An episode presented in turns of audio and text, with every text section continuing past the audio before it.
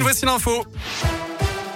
Et à la une, la journée mondiale de lutte contre le sida ce mercredi. À Bourg, la façade de la mairie est éclairée et un ruban rouge géant est symboliquement accroché au balcon de l'hôtel de ville. En 2020, entre 1 et 2 millions de personnes dans le monde ont été infectées par le VIH. Le gouvernement devrait dévoiler une feuille d'action pour relancer le dépistage en forte baisse depuis le début de la crise sanitaire.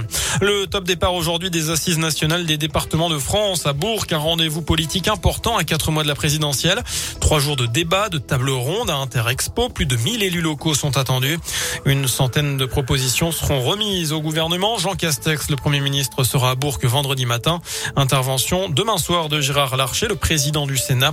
Un temps annoncé, la candidate socialiste à la présidentielle, Anne Hidalgo, ne viendra pas compte tenu du contexte sanitaire. En parlant de présidentielle, près de 140 000 adhérents appelés au vote. Coup d'envoi aujourd'hui de la primaire des Républicains. Elle doit permettre de départager les cinq candidats. Michel Barnier, Xavier Bertrand, Éric Ciotti, Philippe Juvin et Valérie Pécresse. Un scrutin à deux tours. On connaîtra le vainqueur samedi après-midi.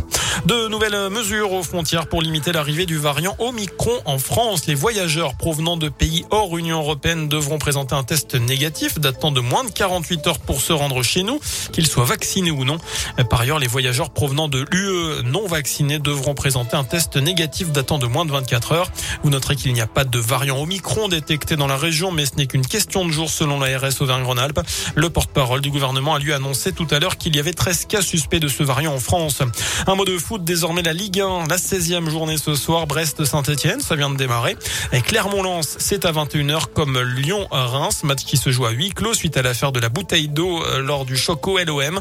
Le comité national olympique et sportif français a auditionné les dirigeants lyonnais et a confirmé ce huis clos à titre conservatoire. Les sanctions éventuelles seront annoncées dans une semaine. Voilà pour l'essentiel de l'actu. Passez une bonne soirée. Je vous laisse en compagnie de Vincent.